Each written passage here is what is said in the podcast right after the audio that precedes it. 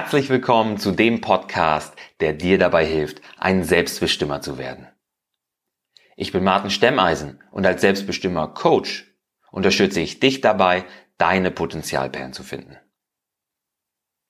Egal, wen du ansprichst, jeder spricht von Stress. Der Vater, der seine Arbeitszeiten irgendwie mit den Öffnungszeiten der Kita und gleichzeitig dem unberechenbaren Straßenverkehr vereinbaren muss. Die Managerin, die ihren Hühnerhaufen von Mitarbeitern mit einer ausgewogenen Mischung aus Zuckerbrot und Peitsche führen muss, um das Projekt noch innerhalb der Deadline fertig zu kriegen.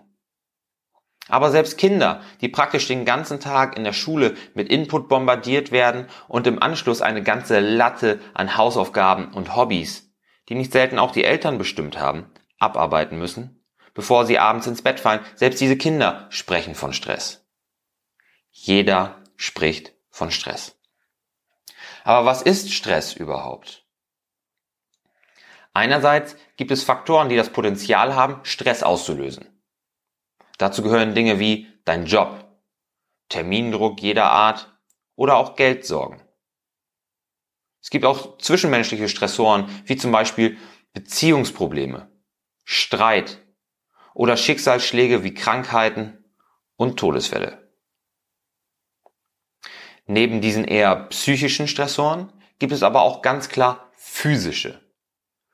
Krankheitserreger, die Ärger machen, körperliche Anstrengung oder ein langanhaltendes Kaloriendefizit. Aber auch große Hitze, Kälte und Schlafmangel können ganz schön an dir zehren.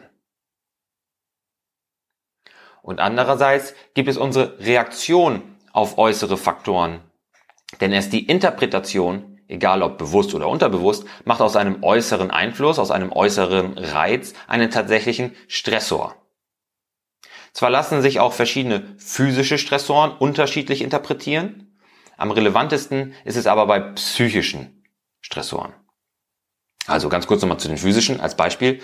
Während du dich bei 28 Grad pudelwohl fühlst, leide ich da schon wie ein Hund. Na, das ist nicht mal ein Witz. Also Hitze ist nicht meins. Dafür stecke ich durch meine körperliche Fitness das Tragen der Couch bei deinem Umzug vielleicht viel besser weg als du. Obwohl wir beide gleichzeitig anfassen. In beiden Fällen ist es derselbe äußere Einfluss, der aber ganz individuell vom Körper interpretiert und gegebenenfalls als Stress eingestuft wird. Wenn es um psychischen Stress geht, also Stress allgemein, aber vor allem auch wenn wir über psychischen Stress reden, kann man Stress in guten und schlechten Stress unterscheiden.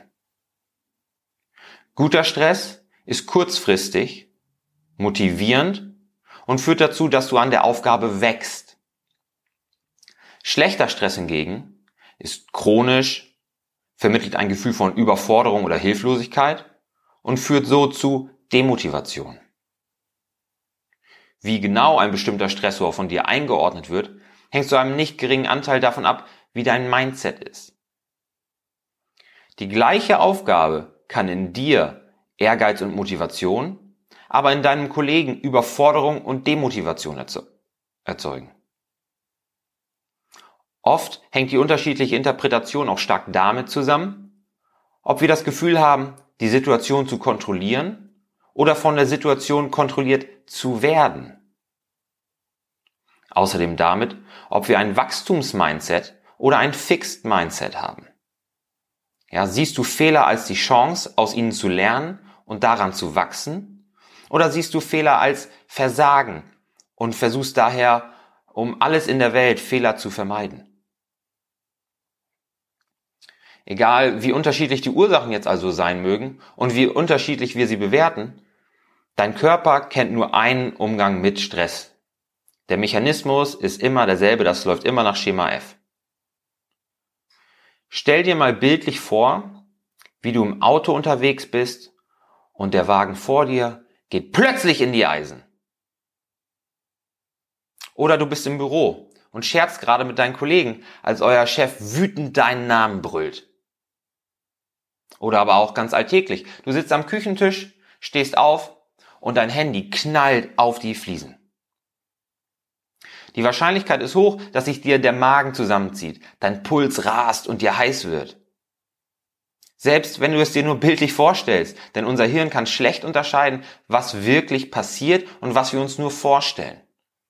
Das kann eine Wahnsinnschance sein, ist aber auch ein Stück weit ein großes Risiko.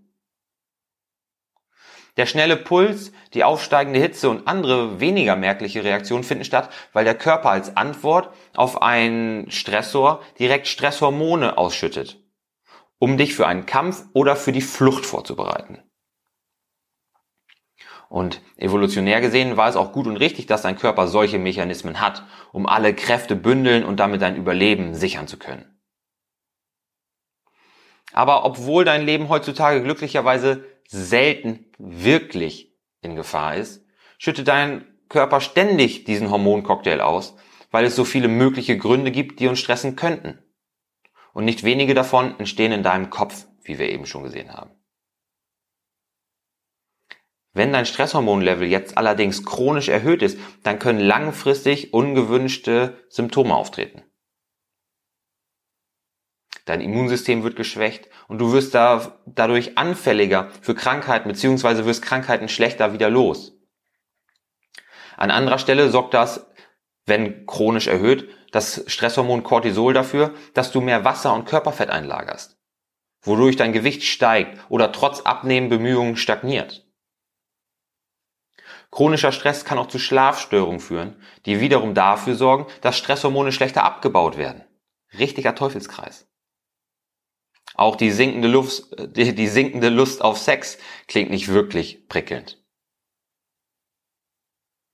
Und nicht zuletzt die Auswirkungen auf deine Psyche. Mit Freifahrten im Gedankenkarussell, Demotivation bis hin zu Depression sind nicht zu unterschätzen. Als angehender Selbstbestimmer bist du nun ja aber daran interessiert, gesund und leistungsfähig zu bleiben. Für dich und für diejenigen, die dir wichtig sind und du willst Spaß am Leben haben, statt Trübsal zu blasen. Was kannst du also tun? Die offensichtlichste Antwort ist, Stress, so gut es geht, vermeiden. Und das ist prinzipiell auf zwei Arten möglich. Einerseits kannst du stressigen Situationen einfach aus dem Weg gehen. Zumindest in der Theorie. Denn wenn dich dein Chef auf dem Kicker hat, ist so einiges nötig, um der Situation aus dem Weg zu gehen oder sie zu bereinigen. Vom klärenden Gespräch über eine Beschwerde bei der nächsthöheren Instanz bis hin zur Kündigung kommen da einige Möglichkeiten in Betracht, die alle nicht unbedingt wirklich einfach sind und gegebenenfalls ganz eigenen Stress produzieren. Auch Schlafmangel lässt sich nicht immer einfach vermeiden. Klar, wenn du zu wenig pennst, weil du bis in die Puppen vorm Fernseher oder dem Tablet hängst, oder sogar damit ins Bett gehst, dann gibt es da sicher einfache Optimierungsmöglichkeiten. Wenn der Schlafmangel aber aufgrund von Schichtdienst oder einem schreienden Baby hervorgerufen wird, sind die Lösungen viel schwieriger umzusetzen, wenn nicht sogar unmöglich. Generell musst du also schauen, was kannst du kontrollieren und vermeiden und was nicht. Andererseits solltest du deine Interpretation von Stressoren so gut es geht überdenken. Ja, such das Positive in den stressigen Situationen. Frag dich, ob du aus einer Mücke vielleicht gerade einen Elefanten machst. Frag dich, wo vielleicht auch Chancen liegen und wie du die Situation kontrollieren kannst, statt von ihr kontrolliert zu werden. Denn wenn du alles schwarz malst und anderen die Kontrolle über deinen Stress gibst, gibst du ihnen auch die Kontrolle über dein Wohlbefinden, eventuell sogar deine Gesundheit und demnach über dein Leben. Das ist Fremdbestimmung pur. Das kann nicht das Ziel sein. Aber ich will dir auch nichts vormachen. Ganz wirst du Stress nie entkommen können. Und das ist auch völlig okay, denn der Mensch braucht phasenweise Stress, um dadurch zu wachsen. Genau wie ein Muskel gestresst werden muss, um stärker zu werden, muss das Immunsystem gefordert werden, um Abwehrkräfte aufbauen zu können. Und genauso muss dein Geist immer wieder vor machbare Herausforderungen gestellt werden, um sich weiter entwickeln zu können. Wichtig ist dabei, dass sich Stress und Entspannung, Anspannung und Entspannung abwechseln, damit selbst der positive Stress nicht zum Dauerzustand wird. Dabei kannst du aus einer Fülle von verschiedenen Stressventilen diejenigen wählen, die am besten zu dir passen. Und meist weißt du auch schon ganz intuitiv, wobei du am besten abschalten und runterkommen kannst. Aber es lohnt sich auch hier auch mal was Neues auszuprobieren. Denkbare Stressventile wären zum Beispiel lockeres Schwimmen, lockeres Fahrradfahren, Dehnübungen oder wenn du drauf stehst, Yoga. Aber auch Spaziergänge in der Natur und bei Sonnenlicht wirken Wunder. Wenn du eher der Wellness-Typ bist, genießt du vielleicht ein heißes Schaumbad in den eigenen vier Wänden oder suchst dir Zeit in deinem Terminkalender, um in, die Sauna zu gehen oder dich massieren zu lassen. Oder wie wäre es mit einem guten Buch oder entspannender Musik? Ein richtiger Mittagsschlaf ist für dich vielleicht nicht drin, aber wenn du es schaffst, mal eine Stunde früher ins Bett zu gehen, kann der Effekt auf Ausgeglichenheit und Energie am nächsten Morgen gewaltig sein. Oftmals kommen Freunde und Familie etwas kurz, aber als angehender Selbstbestimmer solltest du in deinem Terminkalender Platz für, und Zeit für, für diese Leute schaffen.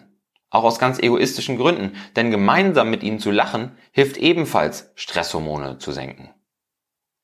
Gleiches gilt für das Kuscheln mit dem Partner oder mit einem geliebten Haustier. Und zu guter Letzt gibt es noch den großen Block des Mentaltrainings, wo extrem viel Potenzial schlummert bei den meisten. Tief durchatmen ist so ein gängiger Tipp, den du sicher schon tausendmal gehört hast. Und das aus gutem Grund, denn langsame, tiefe Bauchatmung hilft tatsächlich, die Entspannung anzukurbeln und lässt sich auch problemlos in den Alltag integrieren.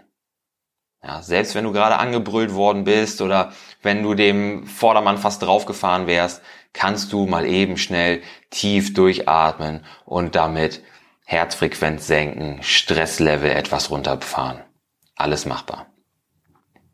Für autogenes Training oder Hypnosen brauchst du hingegen etwas mehr Abstand zum Stressor und zu allen möglichen Störfaktoren, um es korrekt ausführen und die vollen positiven Effekte mitnehmen zu können.